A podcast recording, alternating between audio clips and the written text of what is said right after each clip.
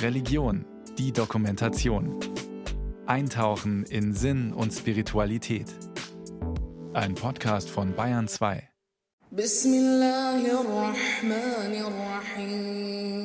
Im Namen Gottes, des Barmherzigen, des Erbarmers.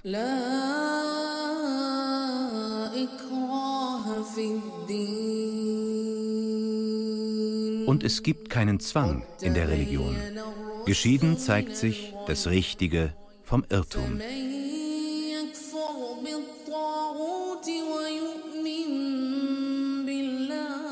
Wer nun die Götzen leugnet und an Gott glaubt, der verfügt über die festeste Handhabe, die gewiss nicht zerbricht.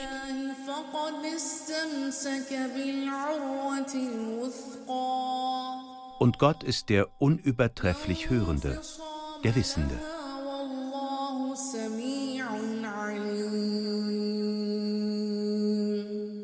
Nicht mehr mein Islam, wenn Religion ein Zwang ist. Eine Sendung von Anne Winter. Ein Montag Mitte März, kurz vor dem persischen Neujahrsfest. Im Verein iranischer Flüchtlinge sitzen ein paar Frauen an langen Tischen bei Kaffee, Tee und Kuchen zusammen und unterhalten sich. Sie kommen aus iranischen und afghanischen Familien. Ihre gemeinsame Sprache ist Farsi. Keine trägt ein Kopftuch. Orjan, Ende 40, wurde in Afghanistans Hauptstadt Kabul geboren. Mit dem Islam identifiziert sie sich, wie auch die anderen, nicht. Meine Mutter war eine sehr emanzipierte, feministische Frau. Deswegen habe ich da auch eine andere Erziehung. Mein Vater war auch so kommunistisch, also links eingerichtet. Ich hatte da eine, von der Familie aus viel Freiheit. Dabei sei ihre Mutter durchaus gläubige Muslima gewesen, erzählt Orjan. Sie habe sogar in der Moschee für die Frauen die Texte aus dem Koran rezitiert. 1976 zog die Familie nach Deutschland. Damals war Orjan zwei Jahre alt. Auch in der neuen Heimat wollte die Mutter an ihre Tochter weitergeben, was sie am Islam als schön empfand. Ich sollte auch mal den Koran rezitieren und also mit Übersetzungen und so weiter mal lernen. Das habe ich so als neunjähriges, zehnjähriges Kind gemacht, mal ein Jahr. Und beten gelernt habe ich ja, glaube ich, mal eine Zeit lang ein, zwei Mal mitgefastet, als wir in Teheran waren, aber mehr auch nicht. Das war alles von der islamischen Religion. Als junges Mädchen hat Orjan den ganzen Koran gelesen, mit persischer Übersetzung, damit sie auch alles versteht. Aber das hat sie dem Islam nicht näher gebracht. Ich konnte nicht so viel damit anfangen, weil erstens, da waren immer so viele Männernamen von den ganzen, wie heißen die, Propheten. Ich habe einmal gefragt, warum so viele Prophetennamen? Wo sind denn die Frauen hier und die Mädchen, die mich eigentlich interessieren würden auch? Ich fand es sehr eigenartig. Orjans Tischnachbarin Mernusch hat aufmerksam zugehört. Weil sie erst seit 2014 in Deutschland lebt, möchte sie über dieses schwierige Thema lieber auf Farsi sprechen und bittet Orjan zu übersetzen. Mernusch stammt aus Hamedan im Westen des Irans. Sie ist vier Jahre vor der Islamischen Revolution von 1979 geboren. Das religiöse Regime unter dem geistlichen Oberhaupt der Schiiten, Ayatollah Khomeini, prägte fortan ihr Leben. Zu Hause spielte der Islam keine Rolle. Der Vater war Kommunist und kein Muslim. Die Welt draußen stand im Kontrast dazu. Sie war ja von zu Hause aus frei, aber die mussten ab sieben Jahren Kopfbedeckung tragen. Ab sieben Jahren. Weiterhin musste sie einmal in der Woche beten gehen, Koran lernen, fasten, mit, mitzufasten im Ramadan und so weiter. Und sie war natürlich da im ähm, Zwiespalt mit, weil sie das ja eigentlich nicht mochte und von zu Hause aus auch nicht kannte.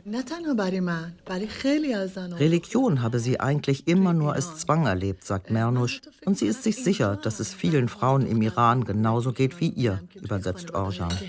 Dass die gezwungen sind, den Hijab äh, zu machen, zu fasten und zu beten, obwohl die das gar nicht wollen. Schon seit der Islamischen Revolution lehnten sich die Frauen gegen die rigiden islamischen Regeln auf, meint Mernusch. Aber nicht nur gegen den Islam. Die Proteste richteten sich zunehmend gegen die Regierung, die den Menschen sogar ein Vergnügen wie Tanzen verbiete. Die sind ja auch gegen Musik, gegen jegliche künstlerische Tätigkeit. Ne? Und deswegen, und auch Meinungsfreiheiten und sowas, deswegen sind die auch gegen die Regierung jetzt geworden. Nicht nur gegen den Islam. Staat und Religion müssen getrennt sein, findet Mernusch. Im Iran definiere sich das Regime aber allein durch den Islam, mit dem obersten Gebot, dass die Frau sich bedecken müsse. Sie selbst ist zwar nicht religiös aufgewachsen, aber sie glaubt, dass die Iraner früher viel religiöser und spiritueller waren als heute. Und sie hatte zum Beispiel in der Familie irgendwie eine Tante, die religiös war und eine Tante, die ohne Hijab war und ein bisschen freizügiger gelebt hat. Die kamen sehr gut miteinander klar. Aber jetzt ist der Hass sozusagen durch diese Regierung so sehr gegen den Islam gerichtet durch diese ganzen Zwänge, dass niemand mehr auch in die Moschee gehen will. Ne? Mhm. Tahede, die sich ebenfalls an der Diskussion beteiligt, kommt aus Teheran. Sie ist 66 Jahre alt, also noch zu Zeiten des Schahs geboren. In ihrer Familie waren alle Muslime, aber strenggläubig seien sie nicht gewesen. Wir haben zu Hause ja Freiheit ohne Kopftuch und wir können alles anziehen und so. Aber draußen, wir sollen äh, auch Kopftuch tragen und äh, ja, ich bin nicht gegen Islam, aber ich will nicht äh, auch die islamische Republik wie Iran, wie diese Mullah sind. Eine Atheistin ist Tahede jedoch nicht. Sie ist Zoroastrierin. Bevor die Araber den Iran islamisierten, war die vorherrschende Religion der Zoroastrismus, eine Religion, die sich auf den Philosophen Zarathustra beruft und sich zwischen dem 7. bis 4. Jahrhundert vor Christus im iranischen Kulturraum ausbreitete. Als Kind hat Tahere eine zoroastrische Schule besucht. Unser Prophet hat drei Gesetze. Pendarenik, Goftarenik, Kerdarenik. Das heißt, wir sollen immer gut denken und gut machen und gut reden. Lüge ist Verbot in unserer Religion. Und äh, wir waren früher sehr, sehr äh, zufrieden mit dieser Religion. Und ich meine, diese Religion hat viele gute Gesetze von Menschen mitgebracht. Vom Islam dagegen, den die Perser im 7. Jahrhundert annehmen mussten, hätten die Menschen im Iran bis heute eigentlich keine Ahnung, meint Tahede. Nur wenige würden den Koran lesen und die Gesetze kennen, die anderen folgten den schiitischen Mullahs blind. Sie äh, folgen die, wie sagt äh, Islam, aber viele Leute wissen nicht. Meine Mutter, meine Großmutter, sie wissen nicht, was ist Islam. Mhm. Nur äh, sagen Gott, Gott, Gott, oder die andere, äh, wie heißt die, Imam, Imam, Imam, zwölf Imam und die andere. Und, aber wirklich, wenn äh, jetzt im Iran eine Revolution, ich hoffe, wird die Frauen Freiheit haben. Deswegen jetzt alle sagen, Sansendige Azadi, Frauenleben Freiheit. Wirklich, unser Gesetz soll so sein. Die meisten Frauen in der Runde freuen sich auf das persische Neujahrsfest Nowruz zum Frühlingsanfang. Tahede feiert es in Deutschland genauso wie im Iran. Anstelle des Korans, aus dem gläubige Muslime dann lesen, liest sie Gedichte von Hafiz, ein persischer Dichter, dessen Werke Goethe zu seinem westöstlichen Divan inspirierten. Für Tahede ist das vorislamische Nowruz das wichtigste Fest im Jahr. Das islamische Zuckerfest am Ende des Fastenmonats Ramadan und das Opferfest dagegen werden bei ihr nicht gefeiert.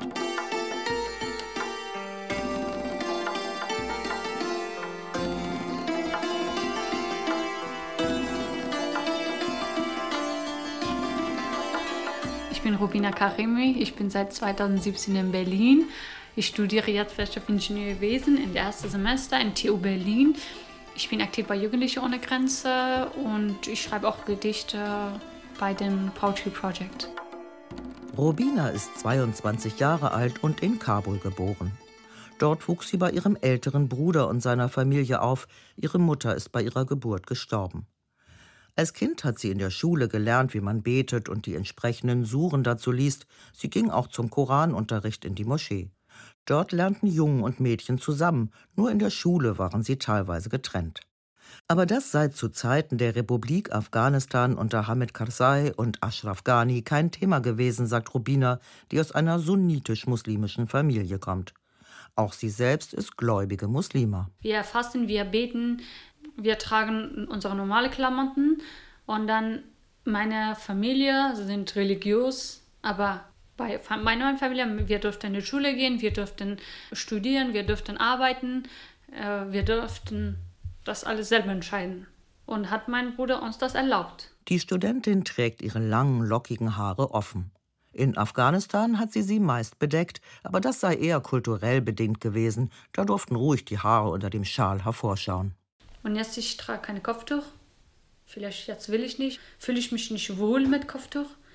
Wenn ich das will, dann trage ich das. Niemand hat mich bis jetzt gezwungen zu tragen und niemand hat mich auch gezwungen, das so nicht zu tragen. Und das entscheide ich selber. Mit 16 schickte ihr Bruder sie nach Deutschland, aus Sorge, sie könnte entführt werden. Zwar war schon zuvor ihre ältere Schwester nach Berlin geflohen, aber als unbegleitete Minderjährige war Rubina zunächst in einer WG untergebracht. Dort hat sie den Islam weiter so praktiziert wie zuvor in Kabul. Und ich habe gebetet, ich habe gefastet, aber ich, ich mache das für mich. Ich mache nicht für meine Familie oder für die Taliban oder für irgendwo jemanden, ich mache das für mich selber. Weil damit ich mich gut fühle, wohlfühle, dann mache ich das. Ihre älteren Geschwister hätten ihr zwar beigebracht, was gut ist und was schlecht ist, aber in welche Richtung sie gehen wolle, hätten sie ihr selbst überlassen. Mein Bruder sagte immer, ich kann doch nicht dir kontrollieren. Wenn du das willst, etwas machen, dann machst du das. Deshalb, ich lasse dich frei, weil du bist ein freier Mensch. Und dann, du kannst selber entscheiden.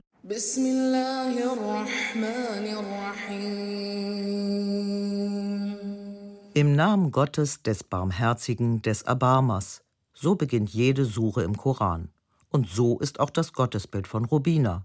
Gott liebt die Menschen, ist sie überzeugt. Es ist kein strafender Gott, der sie auf Schritt und Tritt kontrolliert und vor dem man sich fürchten muss. Ich habe als lieben Gott so gelernt von meiner Familie.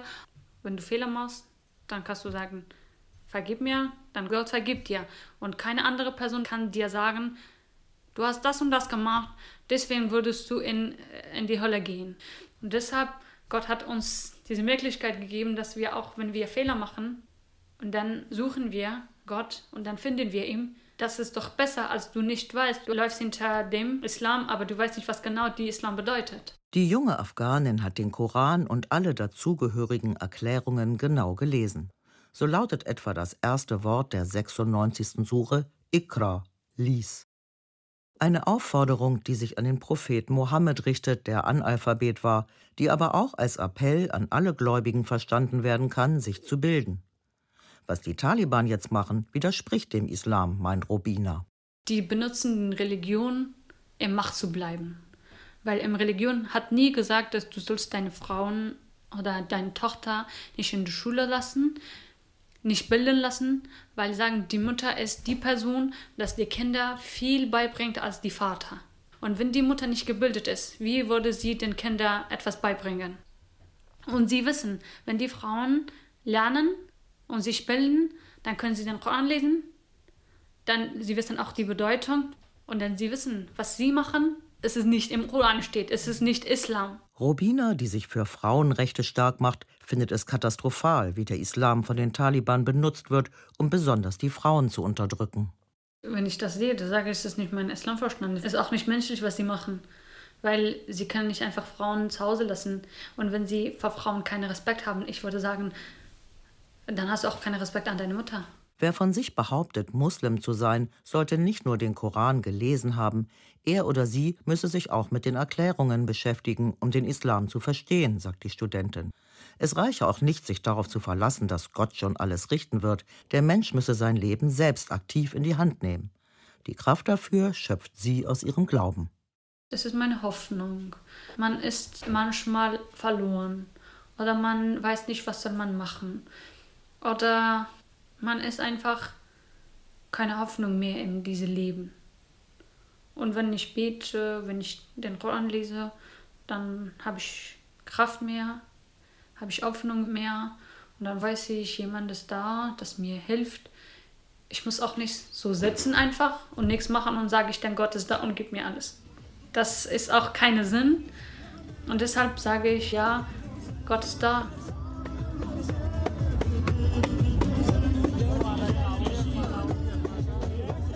Zu Frühlingsanfang am 21. März feiern Menschen im Iran und Afghanistan das Neujahrsfest Nowruz. Auch für Kurdinnen und Kurden ist Nevros, wie sie es nennen, ein wichtiges Fest. Am frühen Abend haben sich Hunderte am Cottbusser Tor in Berlin-Kreuzberg eingefunden. Teilweise in traditioneller Kleidung fassen sich Männer und Frauen an den Händen und tanzen in einem riesigen Kreis auf dem Platz.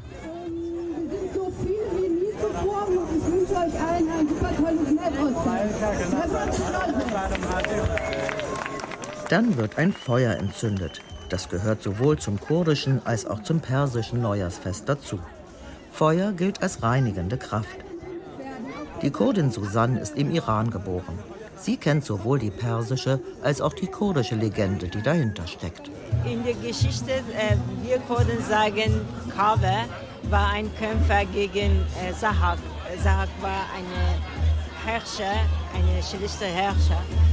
Und äh, äh, er sagt, wenn ich kann der Sahak töten, mache ich ein Feuer, dann ihr seid frei von Sahak. Dieses Feuer ist unsere Feier im Neurostag und wir denken an diese Freiheit. Als ein vorislamisches Fest, das auf die Zoroastrier zurückgeht, wollte das Regime im Iran das Neujahrsfest schon mal verbieten. Aber das konnten die islamistischen Hardliner nicht gegen die Bevölkerung durchsetzen, erzählt Susanne. In der Türkei war das kurdische Nevros bis Ende der 1990er Jahre verboten. Für die türkische Kurdin Bilgie ist es deshalb besonders wichtig, jedes Jahr zusammen mit anderen zu feiern. Nevros bedeutet für uns Kurden Aufstand, Widerstand, sich gegen den, den Herrscher äh, wie diese Männergesellschaft zu wehren, also sich nicht unterdrücken lassen, sich nicht gefallen lassen. Und zur Zeit, wo wir jetzt nur lauter Despoten haben, so die, äh, und äh, in dieser patriarchalen Gesellschaft haben wir Frauen am schwierigsten. Und das Nevros hat das für uns, also Kurden, ist nicht so einfaches Fest, sondern ein Fest des Widerstands. Daher ist es für mich sehr wichtig.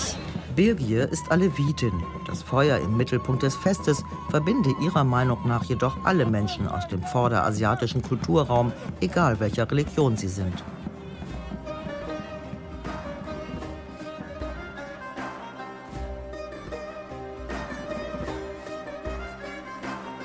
Im Verein iranischer Flüchtlinge in Berlin-Neukölln ist dem Geschäftsführer Hamid Nousari gar nicht zum Feiern zumute. Etwas wehmütig zeigt er auf die Bilder früherer Nowruz-Feiern des Vereins an der Wand. Das sind unsere Neujahrsfest. Und da ist es, wo wir alle zusammen getanzt haben und so eine große Säle immer gemietet und so. Das ist unsere wirklich, da haben wir jedes Jahr sowas gemacht. Guck mal, wie die Leute tanzen, alle zusammen. 1980 ist Hamid Nousadi selbst vor der iranischen Revolution nach Berlin geflohen. Inzwischen leitet er seit mehr als 30 Jahren den Verein iranischer Flüchtlinge und hat die politischen und gesellschaftlichen Entwicklungen unter dem Mullah-Regime genau beobachtet. Die brutale Niederschlagung der Proteste bis hin zu Todesurteilen gegen Andersdenkende, die Vergiftung von Mädchen, die wachsende Ausgrenzung von Frauen, die kein Hijab tragen wollen, ihn bedrücke die Situation im Iran und er hätte ein schlechtes Gewissen, wenn er tanzen und Party machen würde ich erlebe und ich habe mit, insbesondere mit vielen jungen Iranern zu tun in letzter Zeit, ähm, die aus Großstädten kommen, gut ausgebildet sind, die wollen ihr Leben leben. Und was das hindert, ist es die islamische Gesetzgebungen im Iran, Schariat und auch so. Ich wage nicht zu sagen, dass sie ja alle antireligiös sind, aber dass ihre Lebensart mit Vorschriften der religiösen Macht im Iran nicht vereinbart ist. Das kann ich mal hundertprozentig bestätigen. Das fundamentalistische Regime sorge dafür, dass sich die Menschen immer mehr vom Islam distanzieren, sagt der 65-jährige Atheist. auch wenn es Oppositionelle gäbe, die aus Gründen der Tradition im Ramadan freiwillig fasten. Weil Fasten war es auch so meine Kindheit, nicht, dass es man auch so stark religiös ist, sondern so eine Art, so eine Art Zeremonie und äh, Kultur geworden und so. Man will eine Woche mit, mit seinem Gott so ein bisschen versöhnen. Mehr war es nicht und es gibt immer noch da hier, auch im Exilbereich und, so. Aber das hat äh, wirklich polarisiert, Islamische Republik, weil was in Moscheen und so ausgeübt wird und gemacht wird, da ist jetzt wirklich nicht nur religiös, sondern auch propagandistische Veranstaltungen. Und davon nehmen viele Abstand. Zwei Wochen später, mitten im Ramadan, hat das Regime dazu aufgefordert, Frauen ohne Hijab zu denunzieren und will Kameras installieren, die die Einhaltung des Kopftuchzwangs kontrollieren. Wieder werden Schülerinnen vergiftet, aber wer dahinter steckt, das klärt der Überwachungsstaat nicht auf. Große Demonstrationen bleiben aus. Im Iran herrscht kein normaler Zustand, aber so eine stille, unnormale Zustand. Wenn es wieder springt oder ausbricht, das ist ja wirklich eine Frage der Zeit.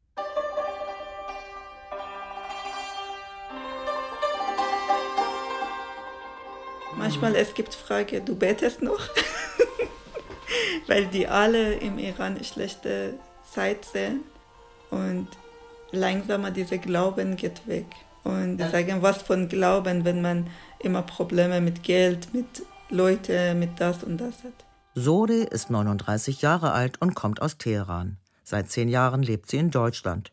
Hier arbeitet sie als Stadtteilmutter mit Familien. Ich kann einen Tag ohne Kopftuch gehen, ich kann einen Tag mit Kopftuch, einen Tag mit kurzem Kleid, einen Tag mit Hose und einer Bluse oder Pullover. Ich muss nicht unbedingt lang tragen, schwarz tragen, so. Und niemand kommt und sagt, warum du hast das getragen. Aber im Iran, das ist auch eine so psychische Terror. Du musst immer denken, mit dieser gehe ich raus, jetzt wird jemand was sagen. Ihre Kindheit im Iran hat sie allerdings in guter Erinnerung. Wo ich gelebt habe, in meiner Familie war so alles locker, konnte man selber alles auswählen und unsere Straße war besonderes. Wir konnten immer mit Nachbarnkindern spielen, egal Junge oder Mädchen. Wir haben keine so Tabu oder so. Und alle kannten sich und alle konnten zusammen gut umgehen. Und immer Hilfe war da, wenn jemand Hilfe bräuchte. Und alles war schön. Auch mit dem schiitischen Islam ist Sore ganz selbstverständlich aufgewachsen. Es gab keine vorwurfsvollen Fragen, etwa wenn jemand nicht im Ramadan fastete. Alles war freiwillig. Meine Mutter, als gebetet hatte, habe ich immer geguckt, ich wollte nachmachen. Dann sie hat gesehen, ich Interesse habe. Dann wir waren in der Moschee und das war alles nicht mit Muss oder Macht. Meine Mutter hat gesagt, wollt ihr, kommt ihr, wollt ihr nicht, bleibt zu Hause. Dann wir haben viel Spaß gehabt, wenn wir gebetet haben, falsch gebetet und so weiter. Wir haben gelacht und wir haben so schöne Zeit gehabt. Das war gar nicht, du musst. Das änderte sich, als sie an der Uni war. Da tauchten immer wieder Polizei und Milizen auf und kontrollierten, ob die Studentinnen korrekt islamisch gekleidet waren. Wenn nicht, wurden sie verhaftet. Auch Sode, die seit ihrem 17. Lebensjahr aus Überzeugung ihr Haar bedeckt und eine Zeit lang sogar den Chador trug, hat diese Erfahrung gemacht. Weil ihr Kopftuch schmutzig geworden war und sie stattdessen Schal und Mütze trug, wurde sie auf der Straße angehalten und aufgefordert, in ein Auto zu steigen. Und dann die wollten, dass ich etwas unterschreibe und sage, dass ich nicht mehr so mich anziehe und so weiter. Habe ich gesagt, warum soll ich das machen? Und dann ich habe gesagt, gucken Sie, ich bin selber so gläubig und ich habe nicht Fehler gemacht. Und alles ist bedeckt. Was ist falsch? Und das war interessant für mich. Meine Cousine dabei war mit Schminken, Haare raus und so weiter. Aber die hatten nur meinen Schal gesehen mit Mutze. Und weil ein bisschen Besonderes war, die wollten unbedingt so als Ausrede etwas finden. Sode war es immer wichtig, dass sie für alle Regeln, die sie befolgen soll, auch eine überzeugende Erklärung bekommt und ihr nicht einfach nur mit der Hölle gedroht wird, wenn sie sich nicht daran hält. Und die sagen, du bist ein schlechter Mensch, wenn deine Haare oder dein Körper gezeigt wird und so weiter. Und die wollen immer einfach negative Eindruck man hat. Aber es gibt Leute, die recherchieren, die gucken, was gibt's und die sagen, es ist so. Und du verstehst das, du willst das, du kannst nehmen, wenn nicht, nicht. Dass die Menschen im Iran sich zunehmend von der Religion abwenden, wundert sie nicht. Muslime, denen es nur um Äußerlichkeiten geht, die sich mit Bart, Chador oder Hijab besonders fromm geben, aber es an menschlichen Werten wie Mitgefühl oder Hilfsbereitschaft missen lassen, zeigten ein schlechtes Gesicht des Islam. Und ein Gottesstaat, der nichts für die Armen tut, sei eine schlechte Werbung für Gott. Bei den Ansprachen mancher Scheichs, die von Sünde reden und mit Strafe drohen, hat auch Sode eine Zeit lang Angst vor diesem Gott gehabt aber sie ist schnell wieder zum Gott ihrer Kindheit zurückgekehrt. Und das ist richtig sicherer Hafen, wenn man alle Leute stören, wenn alles schief läuft. Du kannst mindestens seelisch bei deinem Kopf denken, jemand ist da, sieht, hilft, wird alles schön, gut. Und das ist schön für mich. Die Iranerin Sode und die Afghanen Rubina fühlen sich frei, ihren Glauben so zu leben, wie es sich für sie gut anfühlt. Er gibt ihnen Sinn und Zuversicht. Wo Spiritualität und innere Werte fehlen, wo Religion mit Angst und Drohungen verbunden ist, wird sie dagegen zur leeren Hülle, aus der sich Gott verflüchtigt hat. Nicht mehr mein Islam, wenn Religion ein Zwang ist. Sie hörten eine Sendung von Anne Winter. Es sprachen Thorsten Föste und die Autorin. Ton Kaspar Wollheim. Redaktion Ursula Voss-Henrich. Regie Paul Sonderegger.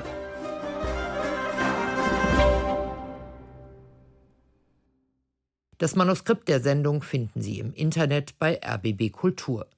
Sie können die Lebenswelten auch als Podcast abonnieren unter rbb-online.de oder in der ARD Audiothek.